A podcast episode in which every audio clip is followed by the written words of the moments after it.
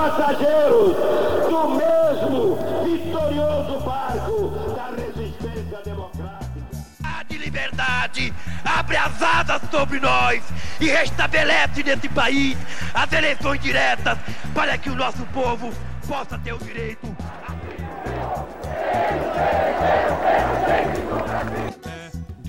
Um grito de liberdade! O documento da liberdade, da dignidade, da democracia, da justiça social do Brasil. Que Deus nos ajude que isto se cumpra.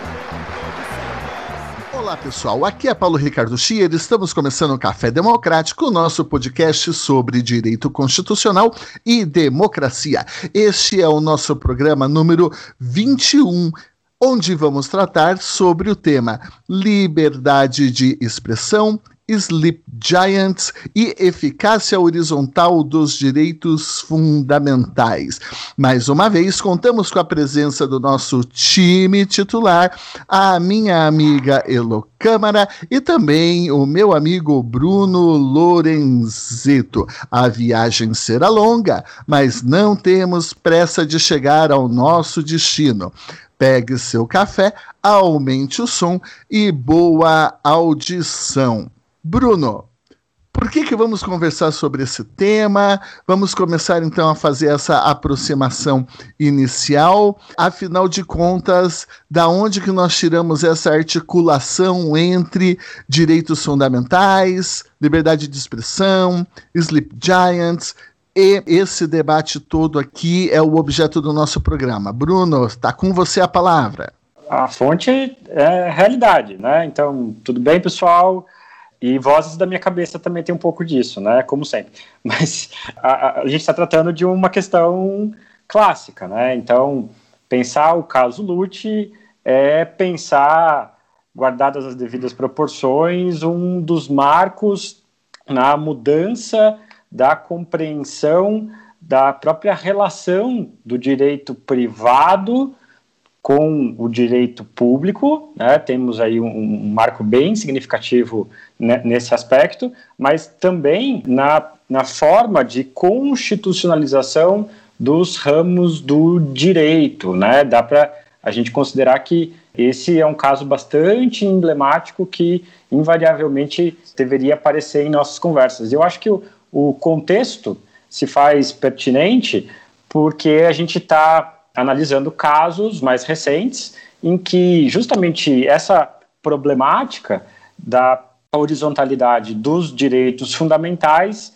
acaba se fazendo presente, né? A lembrança de que não é apenas o Estado que é violador potencial dos direitos fundamentais dos cidadãos, mas também, né, uma outra pessoa pode violar seus direitos fundamentais. Mas isso daqui, ou a conclusão que a gente chega para essa eficácia horizontal, né, tem ali o, o seu pano de fundo, que é justamente esse caso que envolve aqui, então, o Eric Lutz, né, um caso que vai ser decidido pela, pelo Tribunal Constitucional Federal alemão. O, o, o que leva ao caso é um, uma convocação de um boicote que vai acontecer no ano de 1950, o caso vai ser julgado só em 1958. As partes do caso são Eric Lutz e, do outro lado, o White Harlan. White Harlan foi um diretor de filmes que, durante o nazismo, né, ele vai produzir um filme chamado Judsus, um filme manifestamente apologético aí do, do nazismo, né? Vai ter apoio de Goebbels e tudo mais. Um filme antissemita discriminatório dentro da máquina de propaganda do regime nazista. Ele, na sequência, vai ser julgado, né, o White Harlan, por a sua relação com o nazismo. Aqui é uma questão que envolve uma série de polêmicas, né, que é esse processo de desnazificação. Ele vem a ser absolvido nesse primeiro julgamento, porque se tem essa questão dele ser um subalterno, de não ser alguém de grande expressão e assim por diante, mas há uma tentativa de lembrança do que aconteceu. E aí eu vou fazer um pequeno parênteses, porque tem um filme super legal que Estamos tá, falando de, de, um caso envolvendo filmes, eu vou, já vou citar um filme, mas tem um filme que, salvo engano, ganhou o Oscar de melhor filme estrangeiro, chamado Labirinto de Mentiras, que demonstra justamente a luta que se, foi, se travou para tentar tirar do, dos, do, dos arquivos, né, da luz para quem foi nazista, né? Então, para mostrar aquilo que aconteceu. A gente hoje sabe que Auschwitz é uma expressão da, daquilo que é abominável, mas isso não é algo de imediato, há todo um conjunto de processos para que a gente consiga compreender o quanto que isso é equivocado, né? Então, esse filme aqui, O Labirinto de Mentiras, ele demonstra isso. Mas isso ajuda a entender, então, esse contexto em que esse embate está sendo produzido. O Harlan né, vai produzir então um filme agora na década de 50 chamado Minha Amada Imortal. Então, o primeiro filme dele, nazista, com Goebbels, né, na época do nazismo. Depois, em 1950, ele produz um filme que não tem nada de nazismo, é só um romance água com açúcar, chamado Amada Imortal.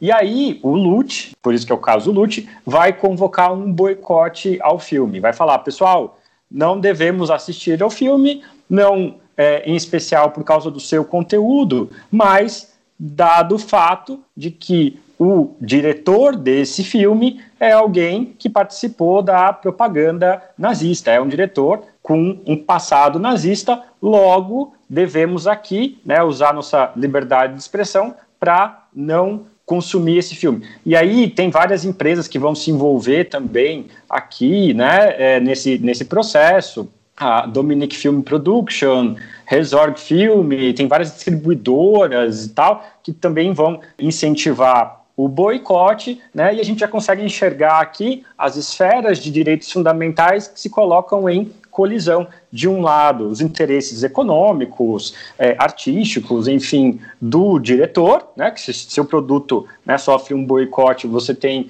uma violação dos seus direitos fundamentais, e, do outro lado, o Lute exercendo a sua liberdade de expressão, né, até para jogar a luz aí dentro desses processos que a gente estava falando para vocês, desses problemas todos de pessoas com passado ligado ao regime nazista, mas que tentavam aí seguir as suas vidas de forma é, independente ou né, tentar esconder o passado que gerava problemas para elas. Num primeiro momento, o, o, o Harlan consegue ter ali a sua demanda atendida, né? Porque com fundamento no Código Civil alemão se dizia que o boicote é, estaria violando os bons costumes, e só no Tribunal Constitucional Federal é que o caso vai ser revertido e aí a gente vai ter essa decisão que é histórica, que vocês conseguem acessar hoje facilmente na internet, tem as traduções, todas elas, tem vários artigos super bons, né, que narram com mais detalhes tudo o que aconteceu nesse caso,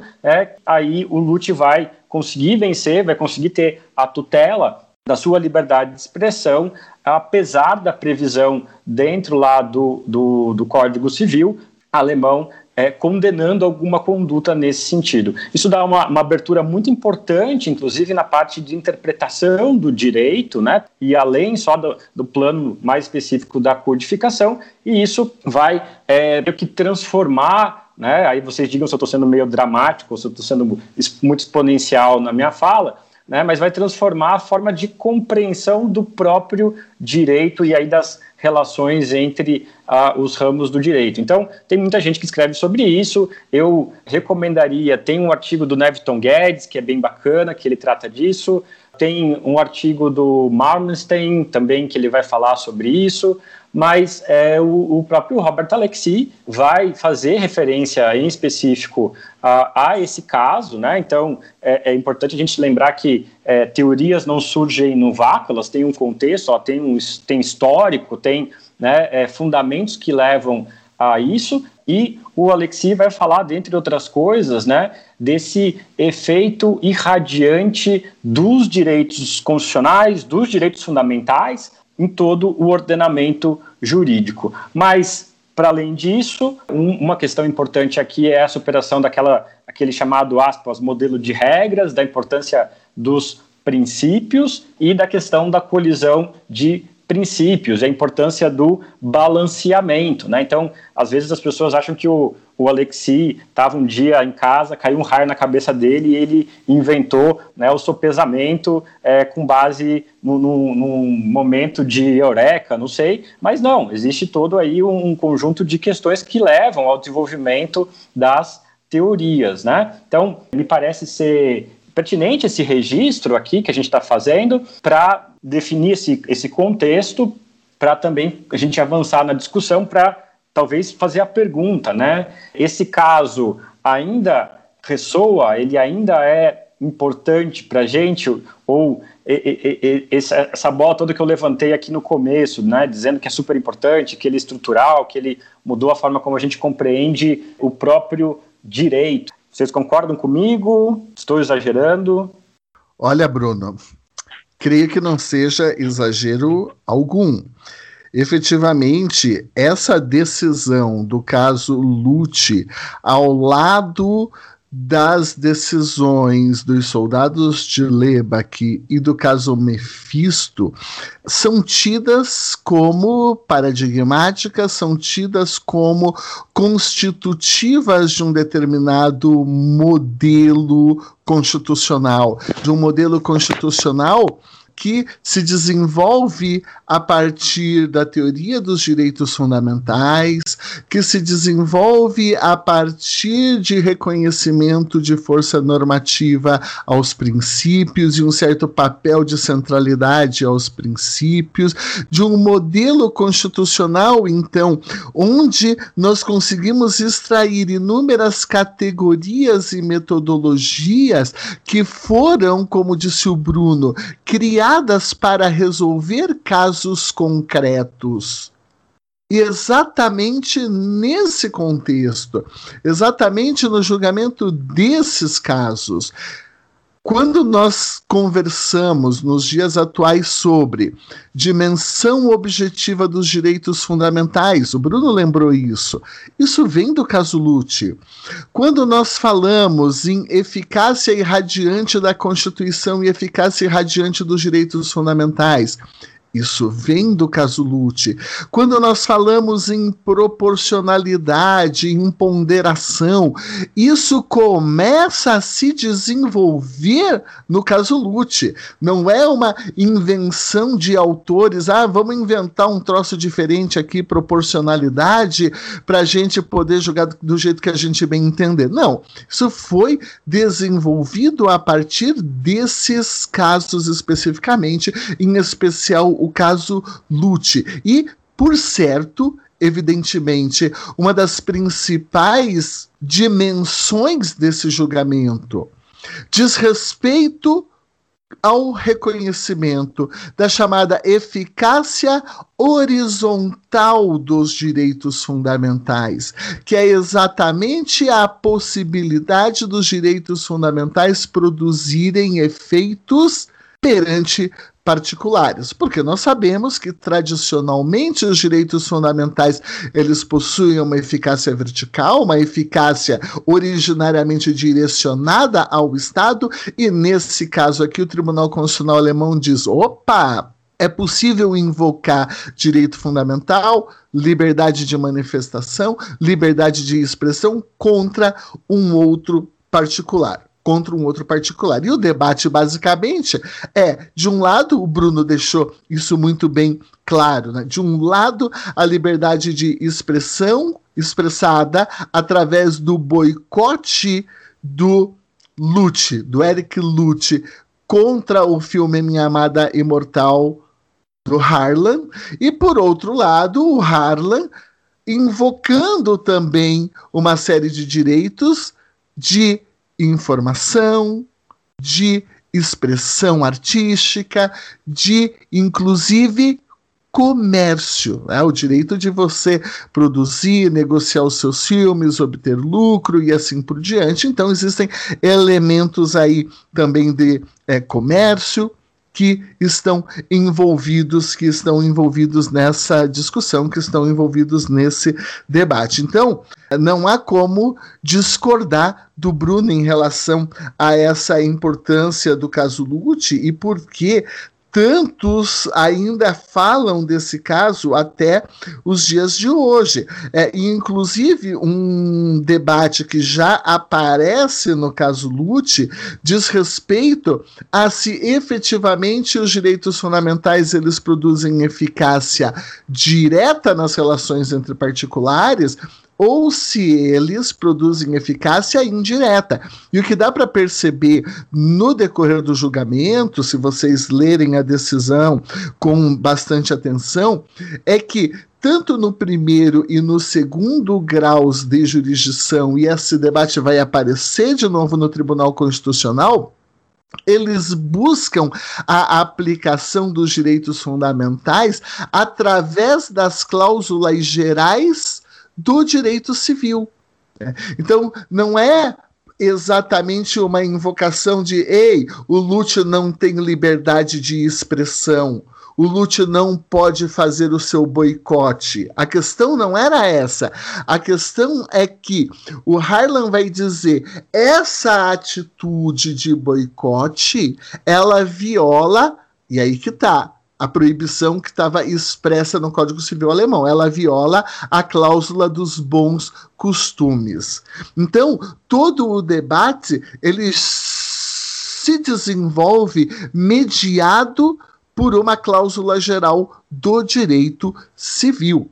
É, e em determinado momento, opa, mas espera lá, a gente pode, a gente pode ou não pode superar a discussão da cláusula é, geral, a gente pode levar a um outro nível isso, e é o que acaba acontecendo quando o Tribunal Constitucional alemão ele vai fazer, então, uma análise de proporcionalidade, que, diga-se de passagem, toda a discussão de proporcionalidade que nós conhecemos hoje, nessa perspectiva de, de adequação, necessidade, proporcionalidade em sentido estrito, também começa a ser construída a partir desse caso. Não que não existisse uma teoria da proporcionalidade antes, muito vinculada à questão de abuso de poder, muito vinculada à questão de é, controles de excesso do Estado, mas aqui ela vai assumir, ela passa a assumir uma dimensão, é, uma dimensão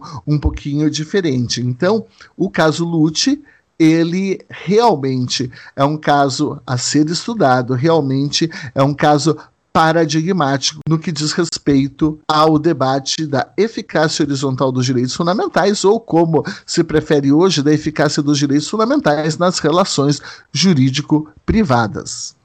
Pegando um, um, gancho aqui, eu queria perguntar para Elo, e aí para tentar trazer um pouco para a contemporaneidade, qual que seria então o papel das empresas, como é que a gente pode pensar essa relação, porque a gente pode pensar tanto pessoa física quanto jurídica, né? Não tem importância a distinção de uma coisa ou outra, se a gente já entendeu o conceito de horizontalidade.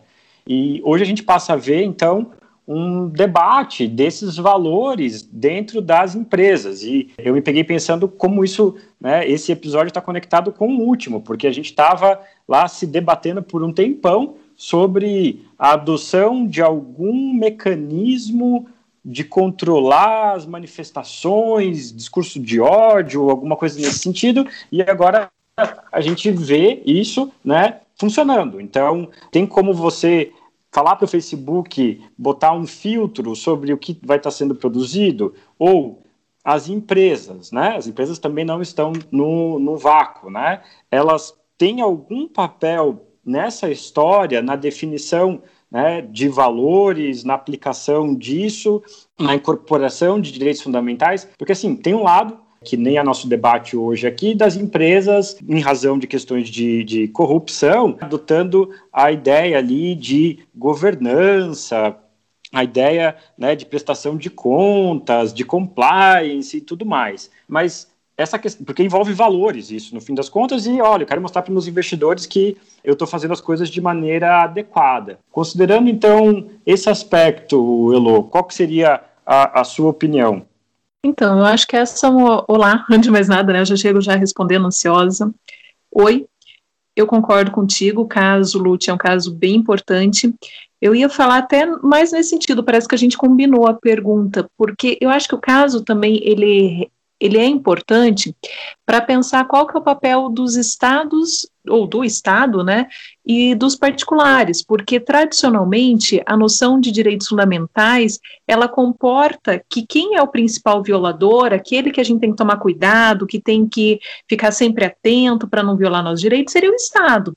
Então, aquela noção do Estado como um leviatã, claro, eu estou sendo bastante anacrônica aqui, mas para deixar claro que o violador de direitos humanos, de direitos fundamentais, era visto como Estado. Então, todos os mecanismos de proteção vinham nesse sentido. O caso Luther fala, não, mas espera aí, a discussão de violação não é do Estado. Em nenhum momento se falou que o Estado alemão, de alguma forma, ele tinha violado. Então, se você recoloca a discussão. E no final das contas, quem fez essa, com muitas aspas, porque não é no sentido atual do, do termo, mas quem fez essa mediação é justamente o Estado através do, do judiciário, analisando se, numa relação entre dois particulares, claro, e várias empresas, como que isso se dava. Então, acho que o caso, ele traz essa questão. Só que na tua pergunta tem um, um aspecto que eu acho que é bem importante, que é vai colocando uma questão de uma simetria de forças, porque eu, enquanto Heloísa, pessoa física, se eu fizer algum tipo de manifestação, alguma coisa, o meu potencial de gerar danos, inclusive, é muito menor do que se isso for feito por uma empresa. Vamos pensar casos de mineradoras, vamos pensar casos de empresas, e aí que tem toda, que a sua base econômica vem de uma questão de exploração ambiental e que pode, sei lá, o caso da Shell, é, que tem toda uma discussão, inclusive, no Peru, sobre contaminação em terras indígenas. Então, o principal violador é a empresa.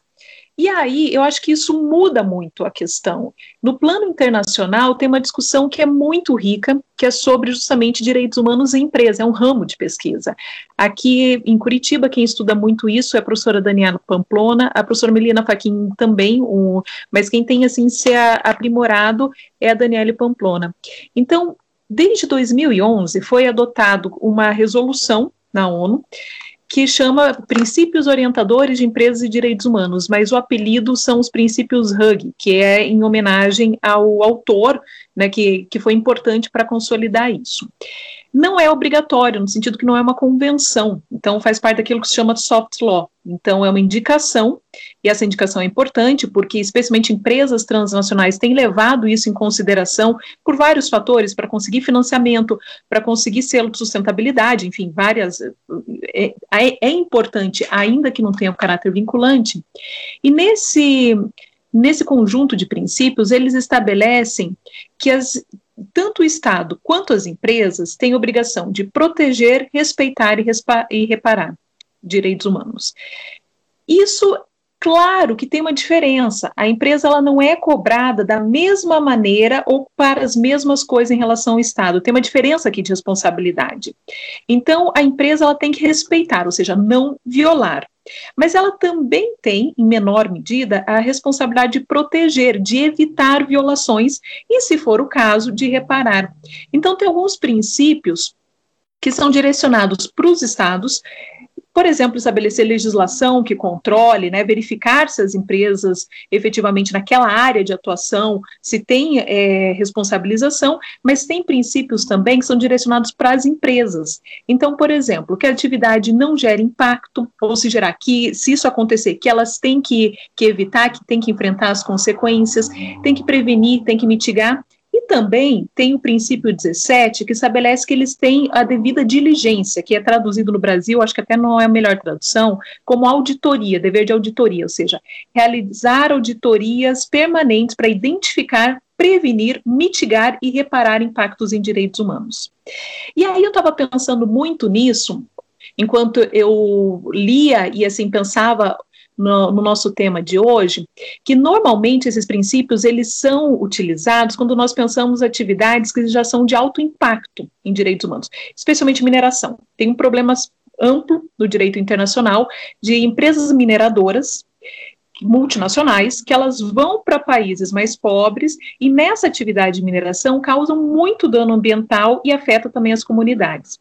E eu nunca tinha pensado muito nesses princípios para pensar esse tipo de empresa que também é uma empresa transnacional, não atua num país unicamente, são quase monopolistas nas suas áreas de atuação, mas que são as empresas de comunicação, né? Então, que não gera um impacto ambiental direto ou não gera uma violação direta de direitos humanos, mas pode gerar. E aqui pensando em Facebook, pensando no Google, pensando, sei lá, no YouTube, pensando nessas empresas. Então, eu acho que quando nós colocamos o tema dessas empresas que são quase monopolistas nas suas áreas e pensar esses princípios, como se aplicam às empresas, eu acho que nós temos aqui uma chave interessante. Qual que é o papel de uma empresa como o Google, como o Facebook, para evitar, veja, evitar a violação, caso tenha acontecido e como reparar? Isso não quer dizer que substitui o Estado, que fique bem claro. Não é empresa faz e o Estado não tem nenhuma função. O Estado tem que estabelecer as diretrizes, tem que verificar, mas a empresa também tem uma responsabilidade por si só. Então, acho que essa questão é uma questão importante para a gente avaliar no atual contexto informacional mesmo. Na verdade, eu não, eu não sei se eu respondi a tua pergunta ou dei uma de Maluf e fui falando que eu queria e fugi. Olha, Elô, veja, é, é, atravessando aqui, você perguntou se o Bruno se respondeu a pergunta dele, mas vou me atravessar aqui. Acho muito interessante o que você coloca. Por quê? Porque nós partimos da nossa conversa do caso Lute, que nós discutíamos eficácia horizontal dos direitos fundamentais e falamos que o caso Lute tinha uma importância muito grande, porque ali a gente vai reconhecer a existência de uma dimensão objetiva dos direitos fundamentais. Essas informações que você traz para nós, elas estão muito vinculadas exatamente com essa dimensão objetiva. Porque se nós pensarmos a regra, como é que é a lógica do direito privado, como é que é a lógica das relações entre particulares, a lógica é simples. Eu abro uma empresa e eu quero obter o máximo de lucro possível gastando o menos ponto. A, a, brincadeira é essa. O que eventualmente levaria uma empresa a se preocupar em produzir um produto sustentável? Isso não é da lógica do capitalismo a rigor. O que levaria uma empresa a buscar um modo de produção que seja menos poluente? Isso a rigor não é da lógica do capitalismo. Mas todo o debate da dimensão objetiva dos direitos fundamentais, quando ele se projeta para o direito privado de diversas formas aqui, vai gerar esse impacto que você está que você tá falando para gente, né? De empresas então preocupadas com compliance, consultoria, seja lá é, a tradução que a gente for adotar em relação a esse tipo de discussão e políticas que emergem do próprio mercado ao reconhecer que meio ambiente, saúde, liberdade de expressão, eles são valores da comunidade. Olha só, dimensão objetiva. E eles devem produzir efeitos e impactos nessas relações entre particulares, porque a comunidade valoriza o meio ambiente porque a comunidade valoriza a saúde, valoriza o desenvolvimento sustentável. É essa dimensão objetiva que produz uma eficácia radiante que vai trazer impacto aí onde nós imaginaríamos, pô, eu como capitalista não tenho que estar preocupado com isso. Isso daí não é problema meu. E a dimensão objetiva a dimensão objetiva, ela vai projetar efeitinhos que vão ter repercussões no cenário internacional, que vão ter repercussões em tratados, que vão ter repercussões na lógica de relacionamento de produção que é extremamente relevante. E daí no final você vem e diz assim: ah, de Facebook, etc e tal, que cada vez mais na sociedade contemporânea, você disse, não substitui o papel do Estado. Mas cada vez mais o reconhecimento dessa heterovinculação dos direitos fundamentais, dessa eficácia irradiante dessa dimensão objetiva, vai produzindo específicas formas de relação jurídica em que o cidadão se sente responsável por cobrar e falar assim: e eu não vou consumir o produto dessa empresa, e eu não vou mais ser assinante dessa página de internet ou coisa que o valha.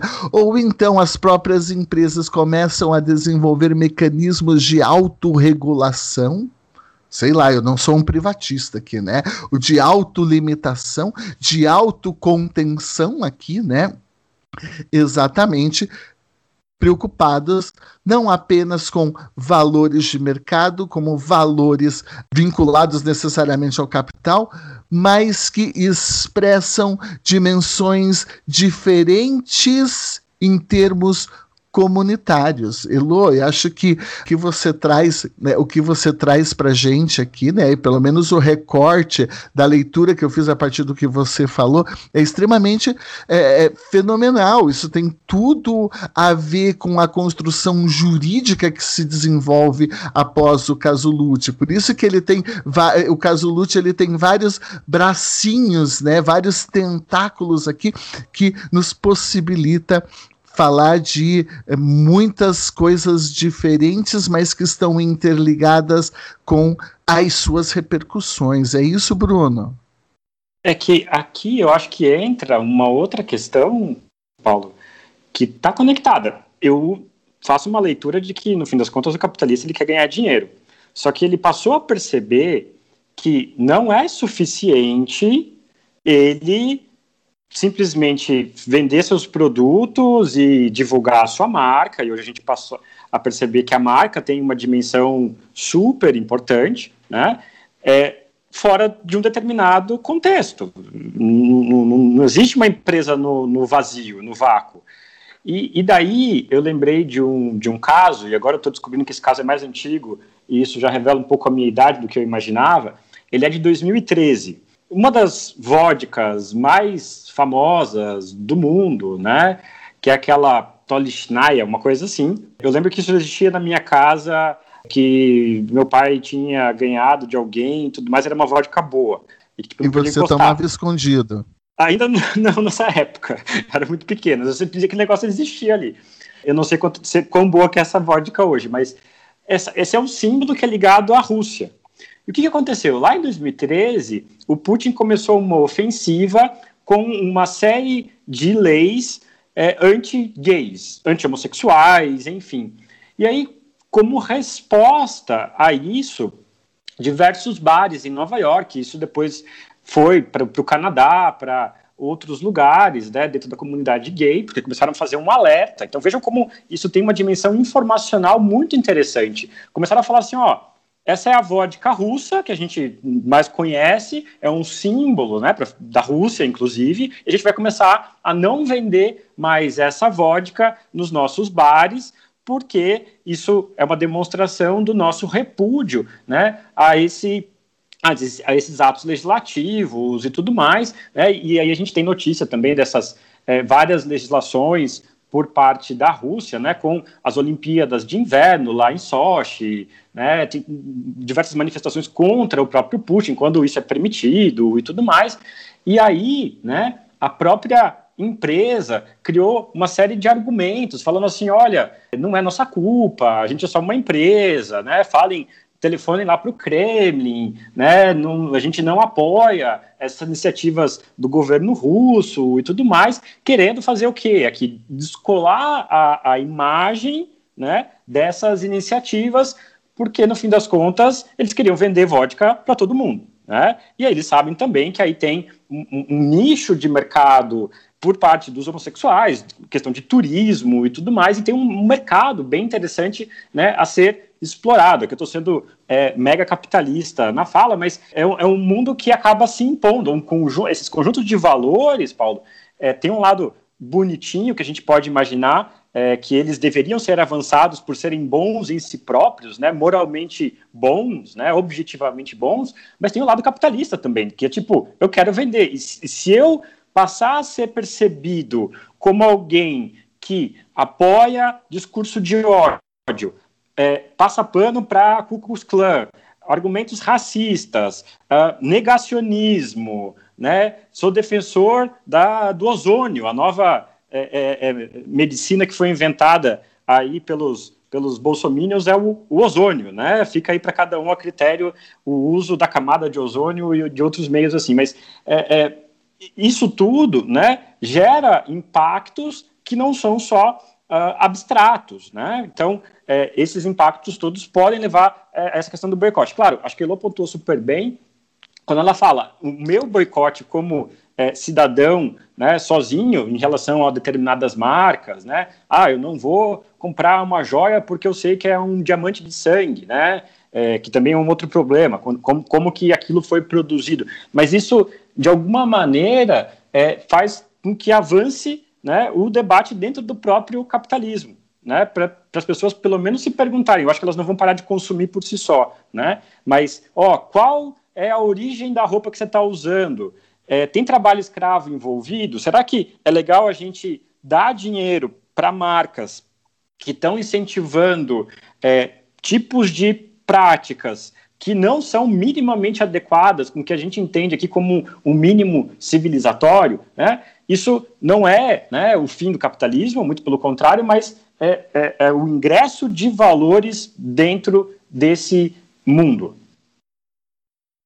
Mas, Bruno, veja o seguinte: eu não quis dizer que as empresas boazinhas resolvem, então, um belo dia se preocupar com o desenvolvimento sustentável, com o meio ambiente e com exploração de é, mão de obra escrava, então vamos nos autoconter. Acho que isso está vinculado, isso tudo que você falou é, é certo, né? Isso daí tem repercussões em termos de mercado, afinal de contas, eles continuam querendo lucro, mas só existe uma repercussão é, em termos de produção, em termos de mercado, porque a comunidade valoriza.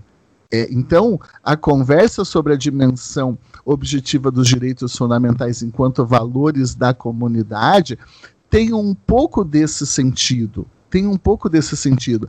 Porque uma, numa sociedade que não está nem aí para exploração de mão de obra escrava, por que, que eu vou dizer que eu não vou explorar mão de obra escrava? Numa comunidade que não está nem aí para sustentabilidade, porque as empresas elas vão se autocolocar o valor de sustentabilidade então, isso só tem sentido se, num aspecto comunitário, a sociedade reconhece desenvolvimento sustentável é algo importante. É. Então, eu posso produzir dentro dessa comunidade.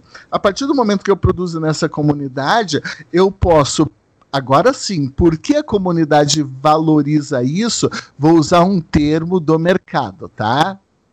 a, a empresa pode falar assim: eu vou agregar valor ao meu produto. Então, eu não só vendo o produto X, mas eu vendo o produto X produzido de modo sustentável. Então, esse agregar valor aqui, ele só tem sentido na medida em que a comunidade valoriza isso.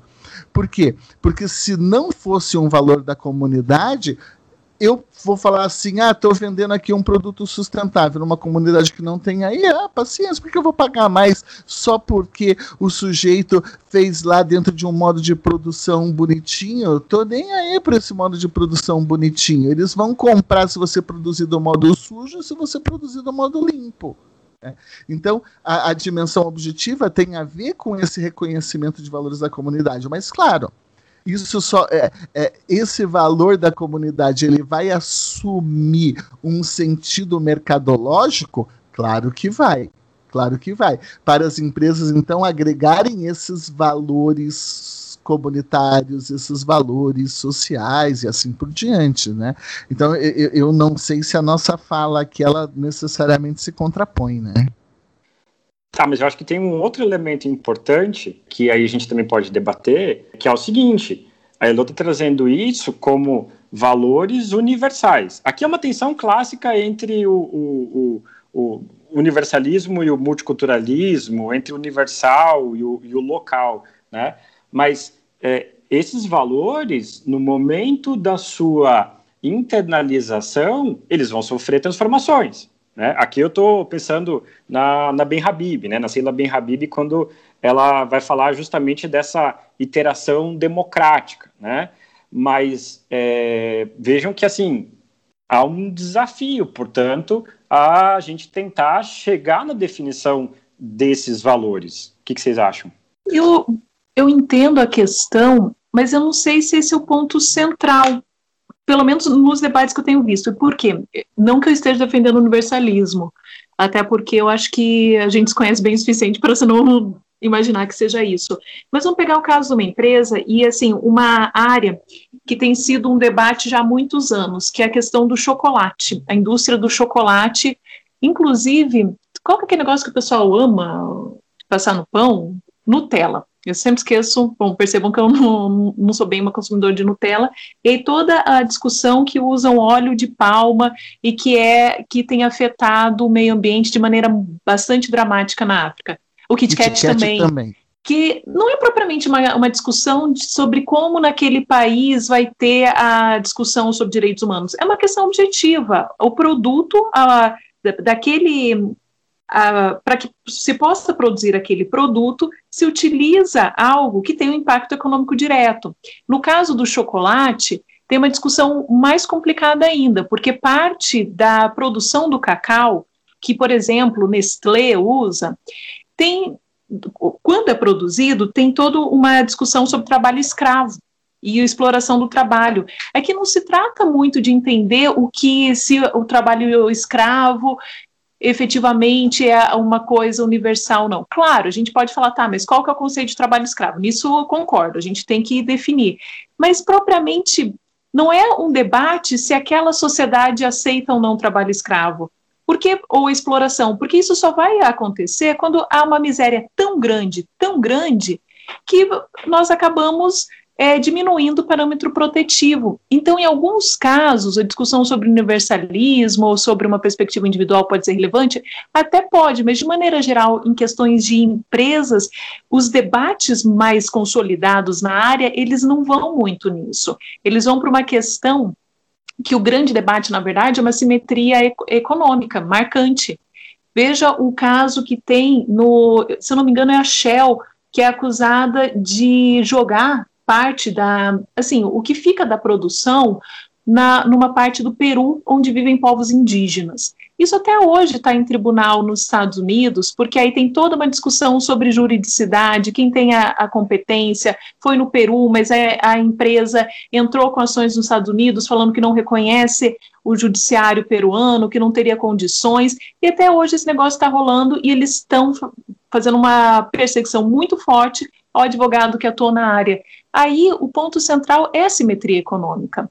Mas eu acho que assim, voltando a um, um pouco à questão, porque os meus exemplos eles foram em questões chocolate, produção de petróleo, a questão do minério, produção de minério é muito forte, mas eu acho que pensar isso em questões mais complexas de indústrias, que sejam indústria que envolve pagamento, então PicPay, a responsabilidade, que eu acho que foi esse o caso até da suspensão do, do Lago de Carvalho, e mais especificamente, coisas, por exemplo, Google, Facebook, é, YouTube, qual que é a responsabilidade dessas empresas no que diz respeito à violação de direitos humanos? E a gente tem que considerar o seguinte: se houver violação, não é uma coisa simplesmente acidental, porque faz parte do próprio modelo de negócios. Qual que é o modelo de negócio do Facebook? Compartilhar informações.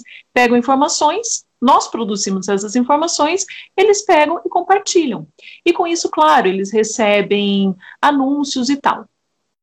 Pois é, mas se nisso que é divulgado se é alguma coisa que aí tem um milhão de visualizações, de compartilhamento, isso envolve violação de direitos humanos, para o Facebook e para o YouTube isso é bom, porque eles conseguem ter uma maior visualização. Qual que é a responsabilidade deles em relação a isso?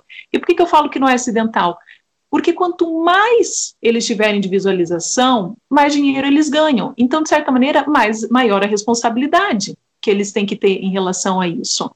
É como se a base do modelo de negócios estivesse ancorado.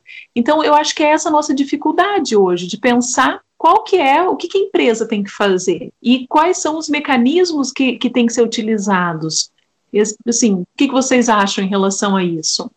Puxa, Elo, que pergunta complexa essa sua, né? Eu, muito sinceramente, não saberia responder para você como é que a gente responsabiliza ou qual é o limite da responsabilidade dessas empresas.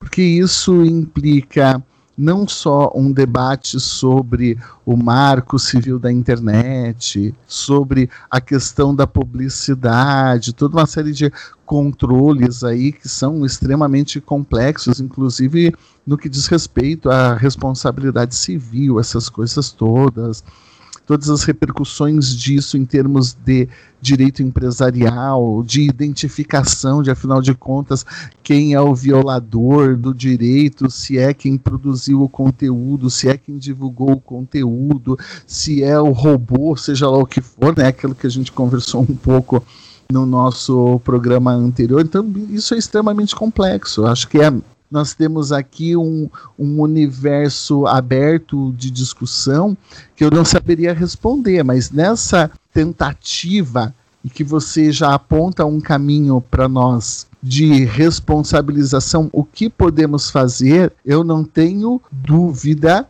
eu não tenho dúvida de que a própria sociedade civil, a própria comunidade possui um papel em relação ao controle dessas empresas, em relação às políticas dessas empresas. E isso não é uma novidade.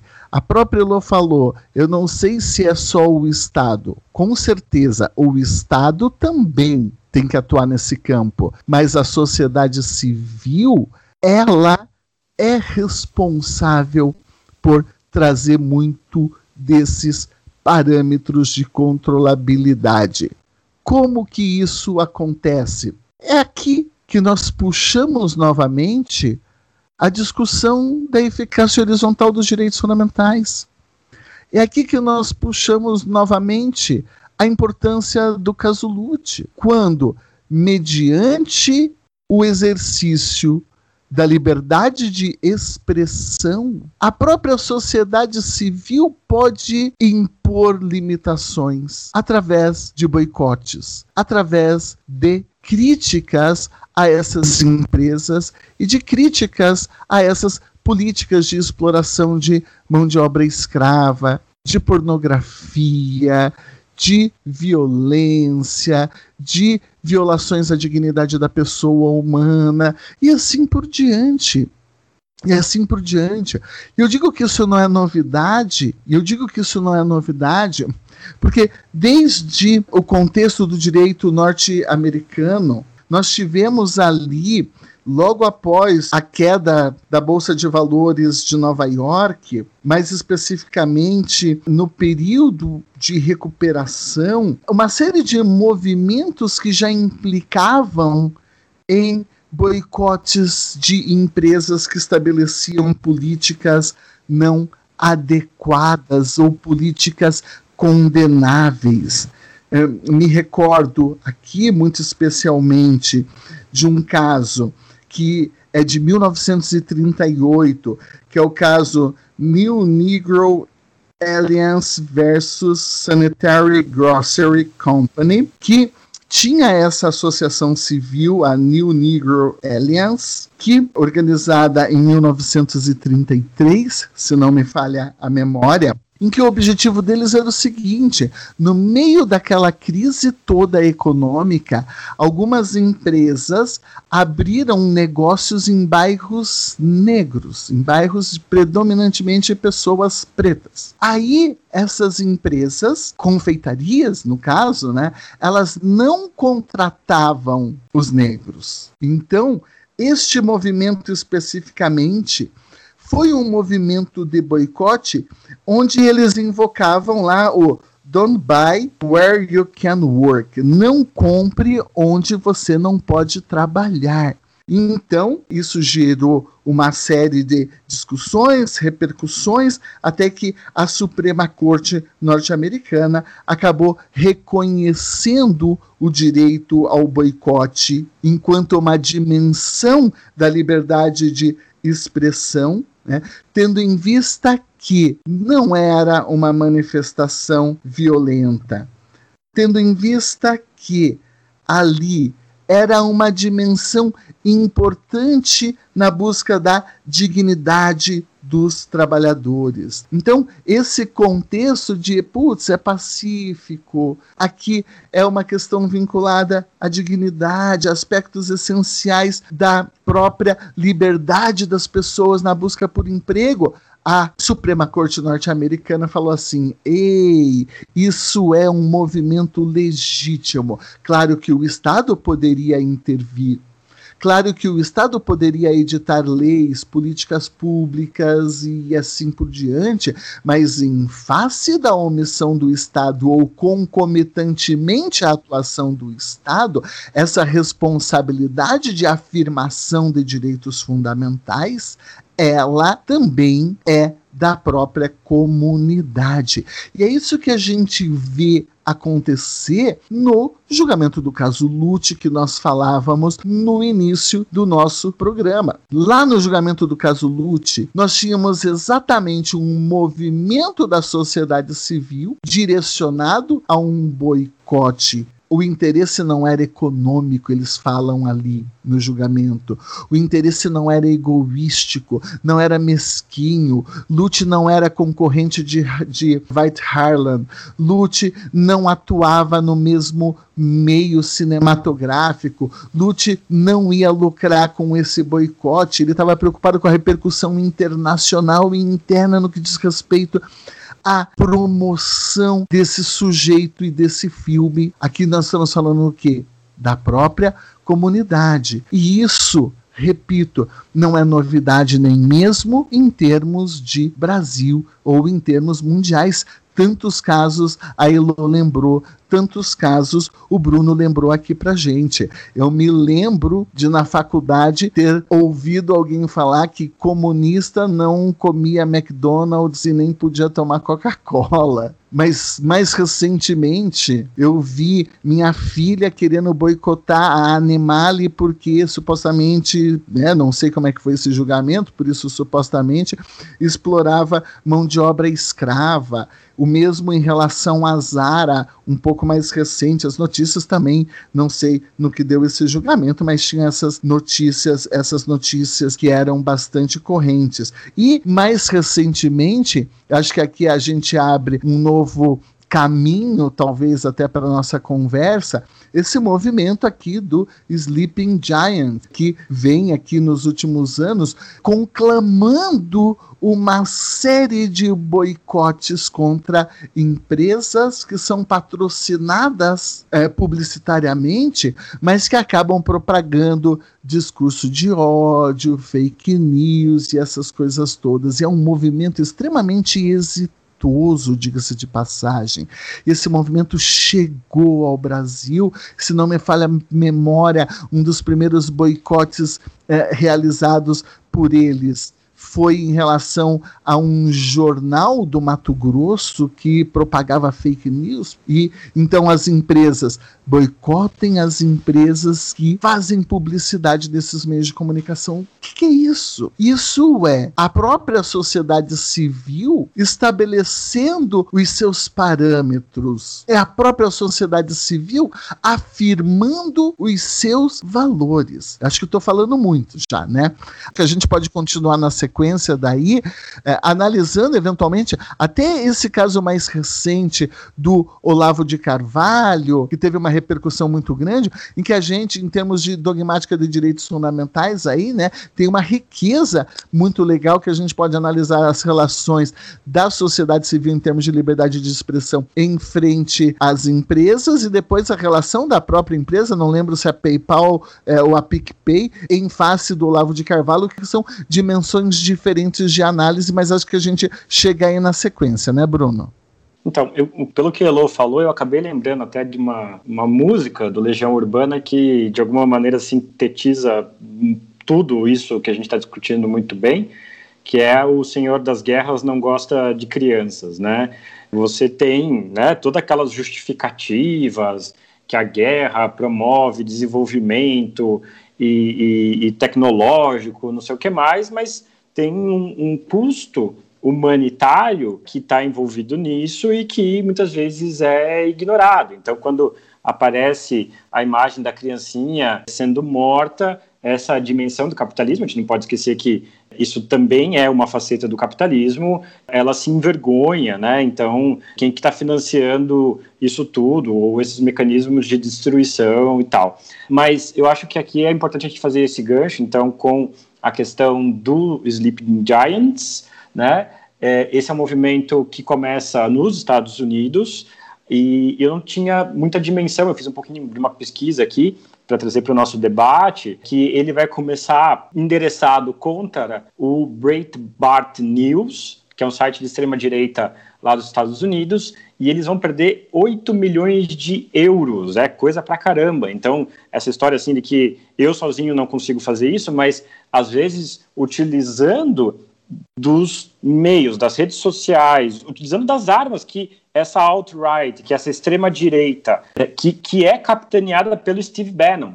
O, o, o, Steve Bannon ficou bem bravo com isso. Tem um documentário da Netflix chamado The Brink, que ele, ele ataca isso. Não por acaso, membros do governo estão atacando o Sleeping Giants, mas teve um, um impacto bem significativo a essa alt-right americana. E aí a gente viu hoje, agora no começo do, do ano, que esse movimento também vem para o Brasil.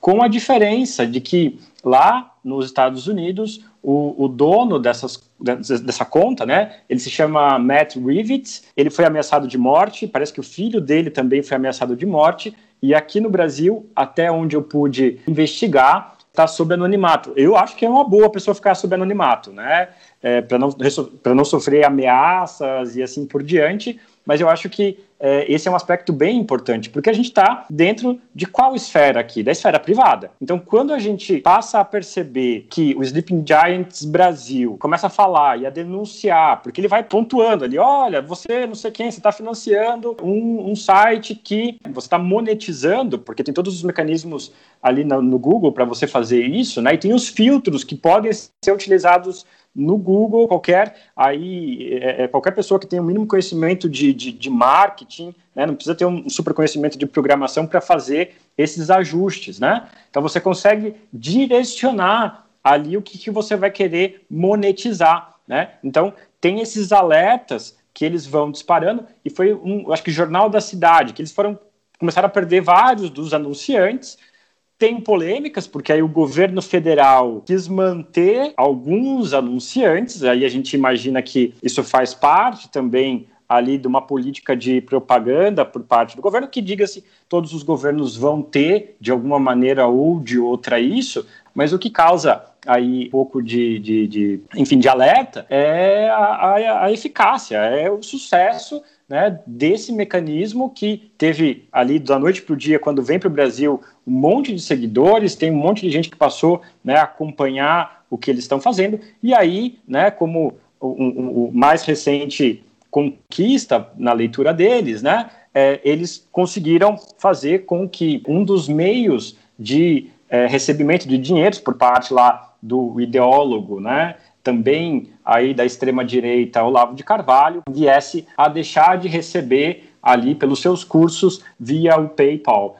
O que, que, é interessante nisso, e parece que é um profundo desconhecimento e um uso equivocado de conceitos jurídicos aqui, né? Porque eles começaram a falar de censura, que o, o Sleeping Giant estava censurando a extrema-direita. Ora, Paulo, Elô, isso é censura? Eles estão fazendo algo equivocado? Eles não podem fazer isso? Porque a gente está falando aqui não do Estado, né? Então, é, é claro, aqui no, no, na era da fake news, você pode meio que chamar qualquer coisa do que de qualquer coisa, né? Mas não tem um, um mínimo de conhecimento técnico para a gente não falar algumas coisas assim? Ora, há uma confusão muito grande para você banalizar e falar que esses movimentos são movimentos de censura. Não. Nós temos que verificar essa discussão em recortes em dimensões diferentes. A gente não pode generalizar. Um primeiro recorte que eu faria é o seguinte: eu não tenho dúvida, não tenho dúvida de que dinheiro público, dinheiro do Estado de publicidade estatal não pode se vincular a patrocinar jornais que propagam fake news, jornais que propagam desinformação, jornais que propaguem notícias que veiculam discurso de ódio, jornais que fazem matérias atentatórias contra a própria democracia, porque existe uma clara vinculação da administração pública, não só ao princípio republicano, mas estamos falando de vinculação à impessoalidade, mas estamos falando em vinculação à moralidade, estamos falando de vinculação direta da administração pública aos direitos fundamentais. Então, nós não estamos tratando aqui de eficácia horizontal dos direitos fundamentais e de administração pública censurando, seja lá quem for. Aqui é uma imposição de legalidade. Aqui é uma vinculação da administração pública com os princípios do regime jurídico administrativo. Então, a partir do momento em que a gente falar que uma política do Estado, eu não posso aplicar o dinheiro aí porque isso implicaria numa ilegalidade, porque eu estou patrocinando valores contrários à moralidade administrativa, à impessoalidade, à democracia e assim por diante, coisas que a administração pública inexoravelmente está vinculada, é ilegal. Então, isso não é censura, isso é vinculação à legalidade. Então, essa é a dimensão número um. Então, Banco do Brasil, Caixa Econômica Federal, o próprio governo, Ministério da Saúde, coisa que o valha. Coisa que o valha. Ainda que, ah, mas é administração pública indireta. Não importa. Tem dinheiro público, tem algum nível de vinculação com o regime jurídico administrativo, com a moralidade pública, ponto. Não pode. Esse é o recorte número um. Recorte número dois.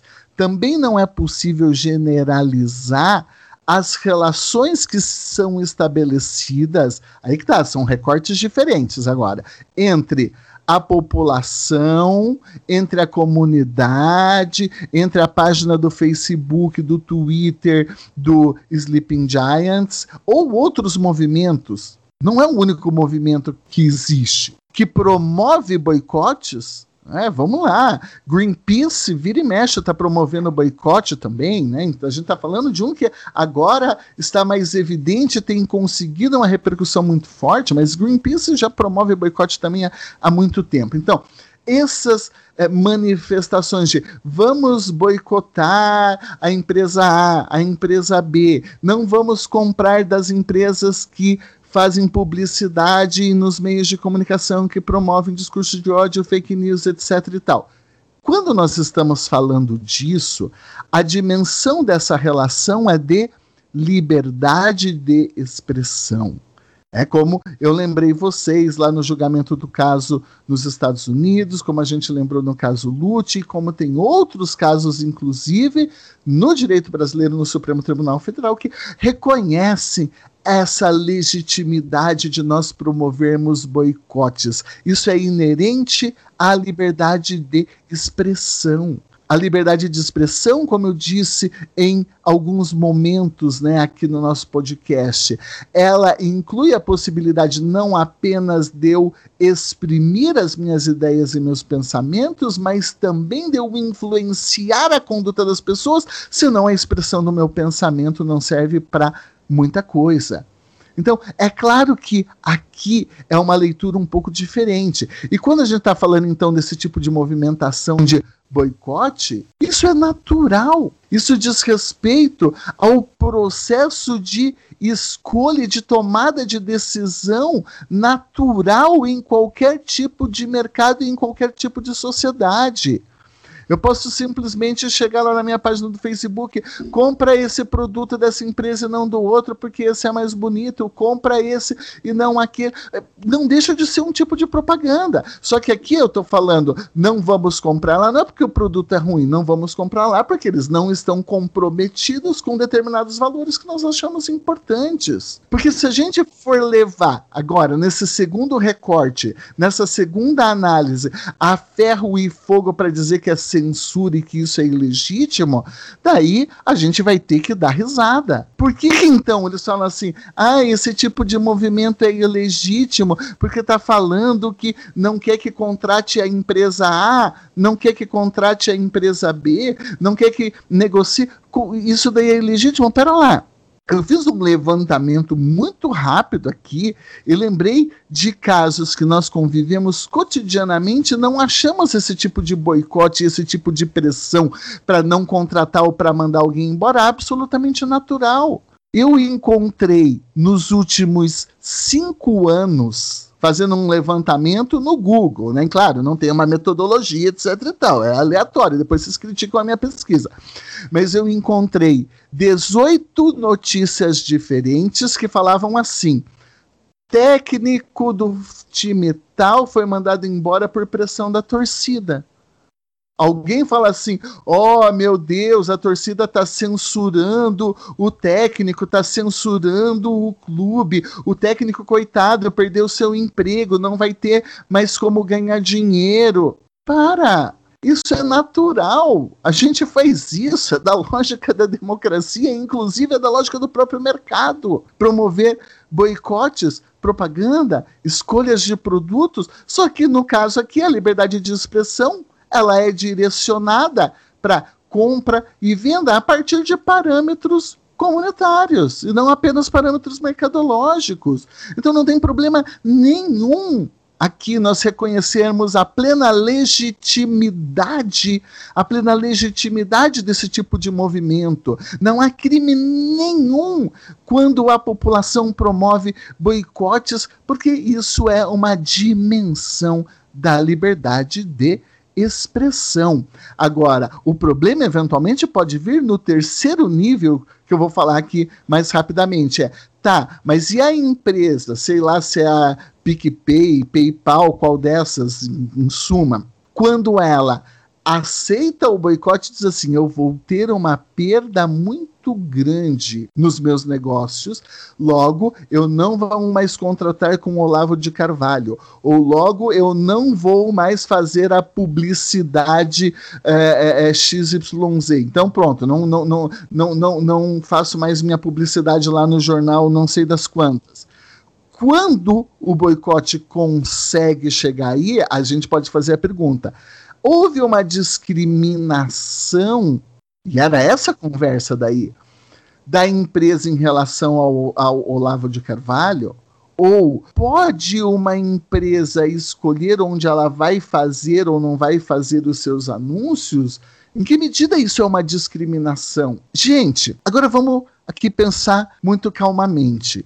É claro que quando nós discutimos eficácia horizontal dos direitos fundamentais, há casos extremamente polêmicos. Há casos em que nós temos plena igualdade entre os negociantes, entre dois particulares, alguma coisa assim, mas também existem casos em que nós temos uma empresa muito forte e um outro sujeito mais fraco. Mas também existem casos em que essa empresa muito forte é a única fornecedora de um produto e também pode ser que existam outros fornecedores de produto. E esses elementos todos causam um impacto em como nós vamos analisar essa discussão da eficácia horizontal dos direitos fundamentais. Nesse caso específico, o que, que eu posso falar para vocês?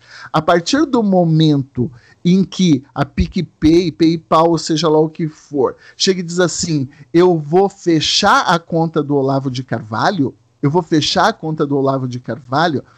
Gente, o Olavo de Carvalho ele tem milhares de outros bancos que ele pode operar para continuar trabalhando. Ele pode trabalhar com o Citibank, ele pode trabalhar com o Banco do Brasil, ele pode trabalhar, se foi o PicPay, com o PayPal, se foi o PayPal, para trabalhar com o PicPay. Ele pode, em suma, ele pode, em suma, continuar desenvolvendo o seu trabalho de forma regular. Isso não afeta nenhuma dimensão da dignidade humana. Isso não chega a afetar o núcleo essencial do direito a exercer o trabalho dele e receber alguma remuneração pelo trabalho dele. Se bom ou ruim, tem gente que consome, azar do povo que consome. Azar do povo que consome. Mas esse tipo de parâmetro aqui ele não é estabelecido numa descriminalização gratuita. O que não poderia seria o PicPay ou PayPal, depois vocês confirmam aí para mim qual que é, chegar e falar assim: "Não, eu não quero o Olavo de Carvalho porque eu não vou com a cara dele".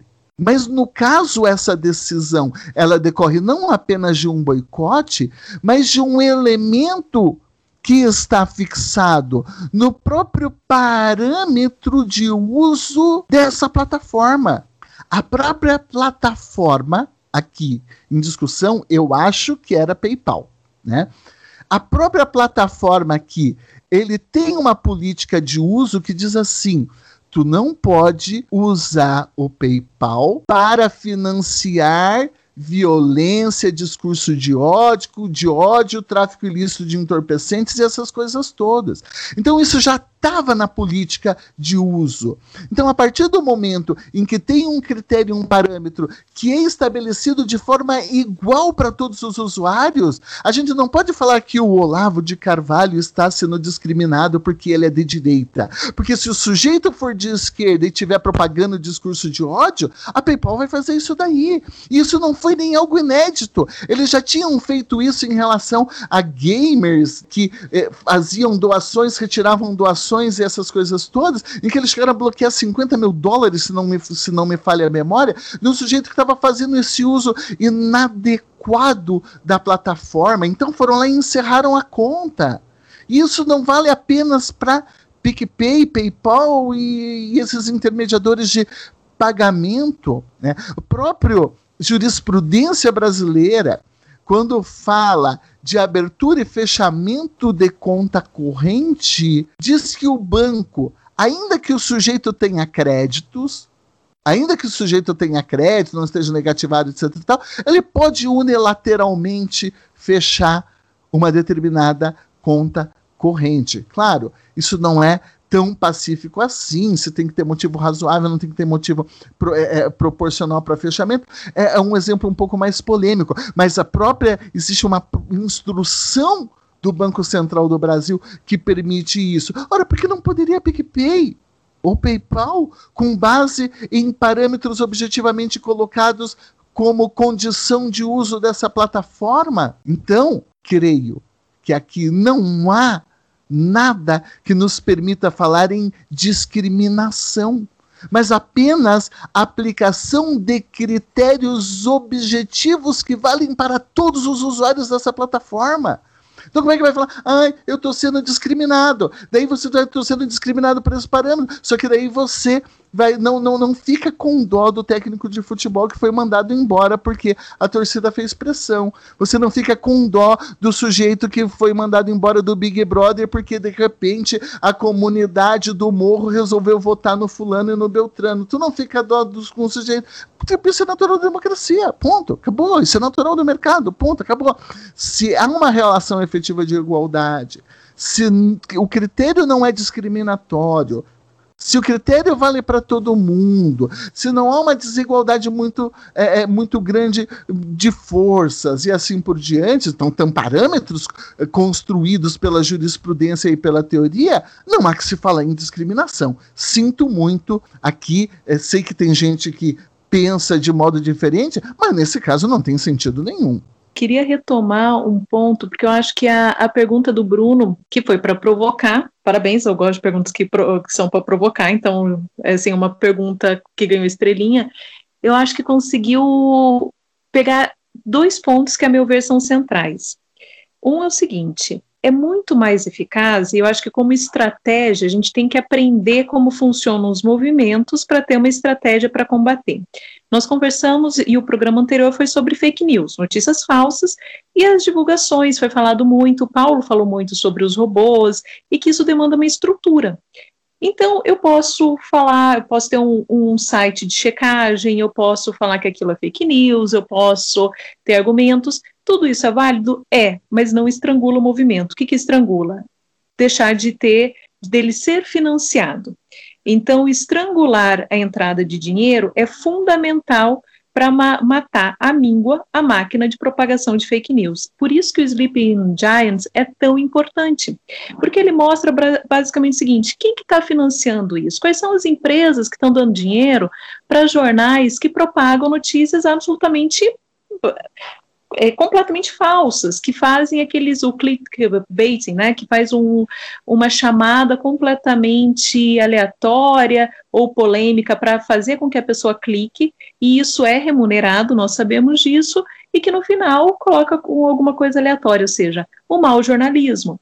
Então é necessário romper com os mecanismos de financiamento do mau jornalismo que, e aqui não é o mal no sentido eu discordo, mal jornalismo no sentido não é jornalismo, escreve qualquer coisa, fake news, enfim. Então, é fundamental perceber que o Sleeping Giants, com essas perdas que impôs, é o movimento que chegou mais perto, assim, que chegou mais no coração dessa máquina que o Stephen Bannon criou e que foi exportada para outros países, que é essa máquina da desinformação. E é por isso que as pessoas gritaram tão alto, por isso que a extrema-direita se sentiu tão ofendida, porque a partir daí não é mais razoável, não fica mais escondido quem que propaga. E eu acho central, eu gosto muito de como a narrativa é construída e como as palavras elas são deturpadas para caber nessa narrativa. O que, que o Sleeping Giants faz num primeiro momento? Mostra quem paga. Então, esses dias o Paulo citou o Banco do Brasil, ouvi esses dias ele chamando a atenção da Arezo, enfim, de, de empresas que são empresas conhecidas. Aí eles falam, mas isso é censura. Ué, mas saber quem patrocina é censura? Por que, que a transparência é censura? Por que, que saber quem é que está pagando para manter o site, por que isso seria uma censura? Aí vai falar, não é. Claro que não é. Sabe que não é. Mas a construção da narrativa é a construção de uma perseguição. Esses tempos, um youtuber alinhado ao presidente saiu do Brasil e falou que estava sendo perseguido. Perseguido por quem? Quem está que tá perseguindo? Então, essa construção que, que existe uma conspiração mundial, aparentemente Olavo de Carvalho falou que eram os comunistas que fizeram com que a conta dele fosse, fosse encerrada e, portanto, ele não pudesse receber o, os recursos. Então, a, essa construção de uma narrativa que, que coloca na mesma panela conspiração mundial, que eles são prejudicados e que, portanto, são censurados, só que, ao mesmo tempo, tem uma máquina muito bem azeitada para divulgar essas informações e que nós agora estamos sabendo que envolve, inclusive, dinheiro público, a transparência não é permitido. Mas a cobrança, e é, portanto, a cobrança não é permitido, mas manter esse discurso falso é. Então, é uma construção de narrativa política que tem que ser enfrentada da maneira mais eficaz, que é com, através do dinheiro. Então, isso tudo para falar o seguinte: não, não é censura, mas coube bem esse rótulo para aqueles que, que, de alguma maneira, se sentem vinculados a essa narrativa. E por isso que esse, quando eu li sobre essa estratégia, eu achei simplesmente genial, porque isso tem a ver com algo que eu falei também no programa passado. Nós temos que entender o funcionamento para conseguir pensar em como romper isso. Eu nem sabia que tinha tal dos anúncios do Google, eu não sei se vocês conhecem o Google Ads, que eles vão direcionando, então eu quero investir em alguma coisa e na internet, aí via Google Ads vai direcionando para onde que vai. Então, muitas vezes eu não conheço o site, mas eu consigo colocar algumas travas, por exemplo, não investir porque eu não quero que minha empresa seja associada a sites que envolvem, sei lá, jogo ou pornografia, ou coisas que eu não quero que minha empresa seja atrelada. E o governo federal não faz isso. E aí coloca a culpa no mecanismo do, do Google. Não, mas espera aí, como que você coloca dinheiro público em um site que tem esse tipo de temática? É sobre isso que eles estão falando que é censura. Como que não colocar dinheiro público em site que tem conteúdo que não é o conteúdo republicano, como isso pode ser censura?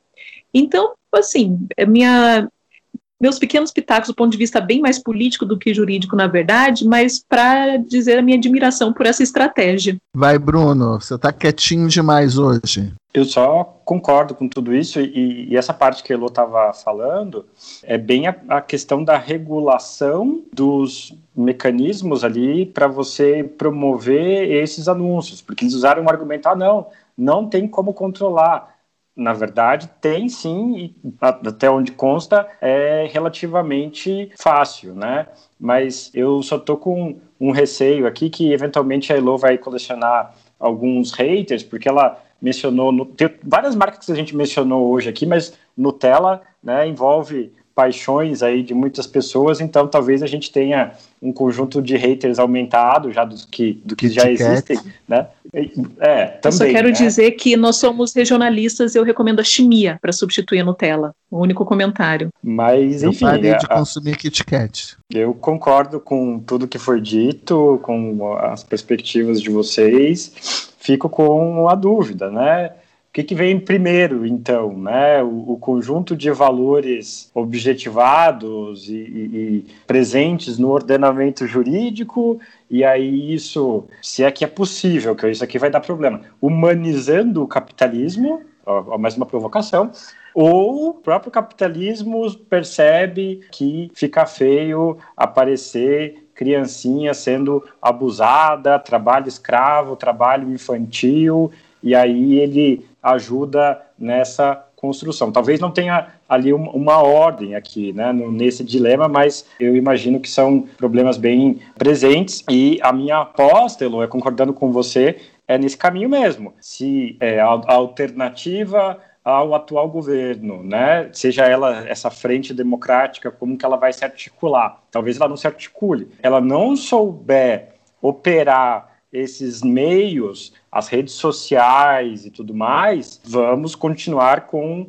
esse projeto de Stephen Bannon, que infelizmente se fez presente em diferentes lugares do mundo, né? Vai continuar firme e forte nessa aspas cruzada que eles imaginam se colocar em defesa dos valores ocidentais e desses outros valores. No fim das contas, a gente está num, embate de valores. A, a, a, grande questão né, é que essas pessoas que usam estratégia de divulgação de, de fake news e que têm né, epistemologicamente como construção de seus argumentos uma perspectiva negacionista, né, até porque isso não se fundamenta, é, é, é, não, não, não, se, não se consegue provar, né, quando a gente vai para a checagem de fatos ou para uma dimensão empírica, é, esses argumentos cedem, né?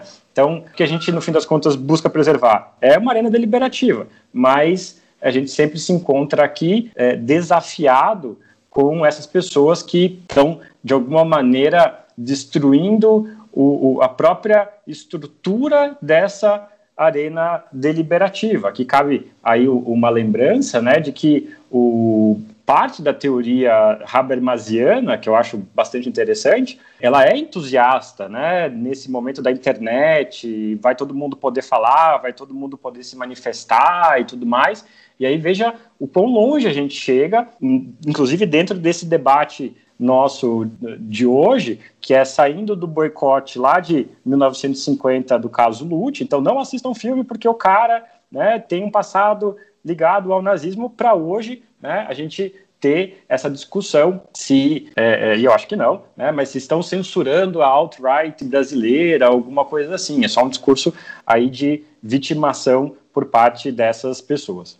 Queria só fazer uma declaração anacrônica. O Bruno falou humanização do mercado. Bruno, Olha só, eu me lembro agora, acho que do Roberto Lira Filho, se não me falha a memória, dizendo: se nós deixássemos que a Constituição ou as leis fossem feitas, discurso anacrônico, tá? Fossem feitas pelos detentores do poder, fossem feitas pelos opressores, fossem feitas pelos donos do capital. Estão é, falando de Roberto Lira Filho, diz assim. Então, a lei e a Constituição começariam da seguinte forma: não existe salário mínimo. O trabalhador não tem direito a descanso. Ele pode trabalhar quantas horas o patrão determinar. Não teria existência de nenhum tipo de proteção dentro do mercado. Não existiria nenhum tipo de limite ao lucro e essas coisas todas. Então, não, não existe esse lance do mercado um belo dia pôr a mão na consciência e falar: vamos nos humanizar, vamos nos tornar bonzinhos, vamos nos tornar comprometidos com determinados valores sociais. Mas por que que as leis não expressam isso?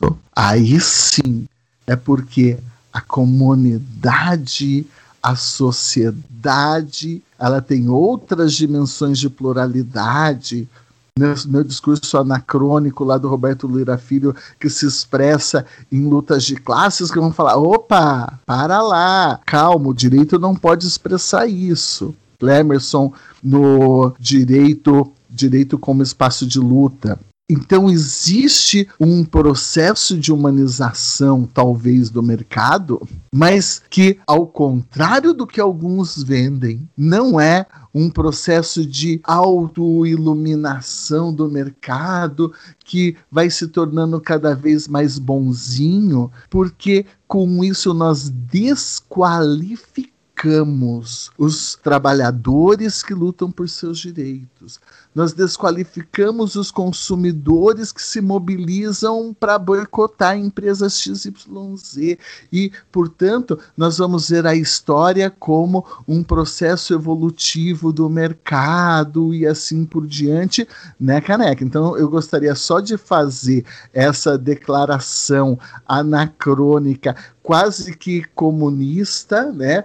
Para gente não esquecer que se há algum tipo de processo de humanização do mercado, é porque a sociedade boicota. É porque a sociedade luta por isso. É porque os trabalhadores lutam por seus direitos. É porque os aposentados vão para a rua. É porque pessoas vão levar patada de cavalo na frente da Assembleia Legislativa. É porque estudante vai apanhar de policial quando vai lutar por qualidade de ensino e assim por diante. Então, não desqualifiquemos movimentos sociais, não desqualifiquemos o povo, não desqualifiquemos a liberdade de expressão, não desqualifiquemos o poder é nosso. Uhul! Ah, eu me metendo na conversa, mas eu acho que nem quando fala de usar os mecanismos, eu não entendo que é um capitalismo bonzinho. Eu acho que não é isso, são, são estratégias mesmo. Por exemplo, tem vários protocolos que estabelecem que bancos não podem emprestar recursos para empresas que sejam ligadas, por exemplo, ao trabalho escravo. Tinha lista suja do trabalho escravo, eu, e um tempo foi suspensa judicialmente até para pensar, né, o argumento, e quem dá esse tipo de decisão que, que suspende, não sei se foi retomado, espero que sim, mas é usar os próprios mecanismos capitalistas para, de alguma maneira, garantir um mínimo ali, e é o mínimo, porque depois daí tem lutas, eu acho que são, são mecanismos que vão se complementando, mas que dá um gosto usar a lógica capitalista para romper com esses elementos que se pautam em violação mass massiva de direitos humanos, dá, né?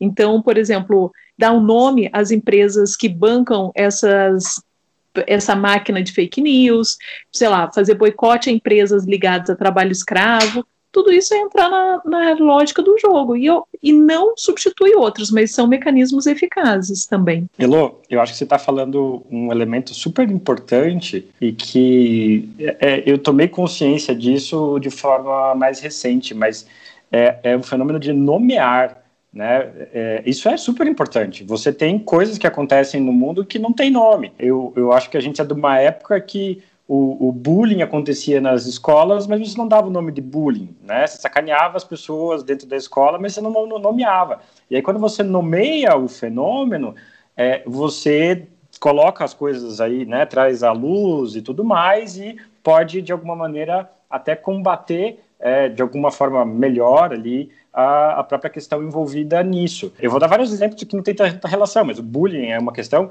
a, o, a questão do feminicídio, eles usam esse argumento, né? E quando a gente fala então de, de fake news, de todos esses problemas que a gente está debatendo, tem é, essa dimensão específica muito importante. Então, colocar uma lista com o nome das empresas, claro, devido ao processo legal, a gente precisa aqui né, falar que elas, elas têm todos esses direitos de, de se defender, não podem ser acusadas equivocadamente e tudo mais. Mas é também um, uma medida muito importante nessa dimensão é, cívica que o Paulo está enaltecendo aqui, mas para trazer algo talvez ainda mais anacrônico, Paulo, você mesmo dá um exemplo com a quebra da, no, da Bolsa de Nova York, né, no, no começo da nossa conversa, de uma mudança dentro dos próprios Estados Unidos dessa dimensão, porque ali você tem o início do fim da Lochner Era, que é a ideia de liberalismo, de nenhum tipo de intervenção estatal de nenhuma forma. Né? Então, é, é, essa mudança de valores, ela reflete, em última instância,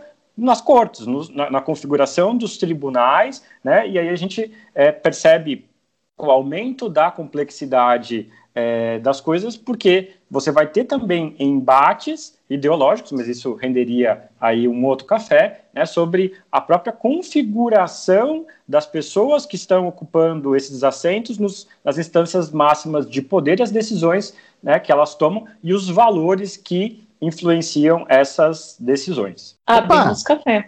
Não, eu ia falar que isso tem um Abemos. nome, chama name to shame, que usam no plano internacional. Então, nomear para envergonhar. Isso é uma estratégia, uma estratégia bem forte no campo dos direitos humanos. Então, abemos café democrático, chegamos no nosso horário regulamentar e mais uma vez, então, um beijo enorme para todo mundo. Abraços, espero que vocês tenham curtido. Até uma próxima, pessoal. Tchau, tchau. Tchau, hasta pronto pessoas. Não posso ficar